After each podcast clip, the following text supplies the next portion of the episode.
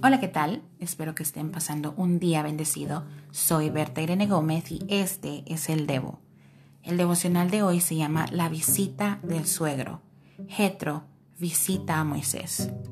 Estamos en Éxodo 18, versos 1 al 12. Cuando Moisés aún estaba en Egipto, había mandado a su esposa Séfora de vuelta a Madián. Allí, Jetro, el suegro de Moisés y sacerdote de ese lugar, se había hecho cargo de Séfora y de sus nietos, los hijos de Moisés, Gerson y Eliezer. Jetro ya había oído todo lo que Dios había hecho a favor de Moisés y que había sacado de Egipto a los israelitas.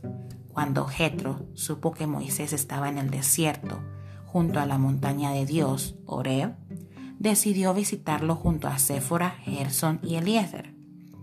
Moisés, dice el verso 7, recibió a Jetro con mucho respeto y le contó todo lo que Dios había hecho con los egipcios y el faraón. También le contó todos los problemas que habían encontrado los israelitas en el camino y cómo Dios los ayudó.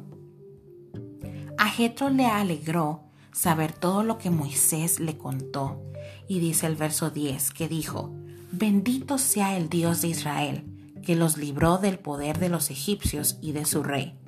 Dios los libró de tantos sufrimientos que les causaban los orgullosos egipcios.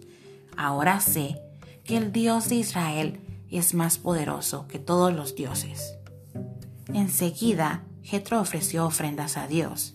Después, Aarón y los jefes de Israel cenaron todos juntos frente al altar de Dios. Puntos interesantes de esta historia. 1 no se sabe con exactitud desde cuándo la familia de Moisés no estuvo presente en Egipto. ¿Sería antes de las plagas? ¿Durante? ¿Después? 2. El suegro de Moisés llegó a saber lo que Dios había hecho por los israelitas estando en Madián. Imagínense, cuando aún existía el teléfono ni las redes. 3. Se menciona que Jetro era sacerdote, pero no se sabe qué clase de sacerdote. 4. Jetro dijo, que Dios es más poderoso que todos los dioses, pero solo existe un Dios. 5 y último.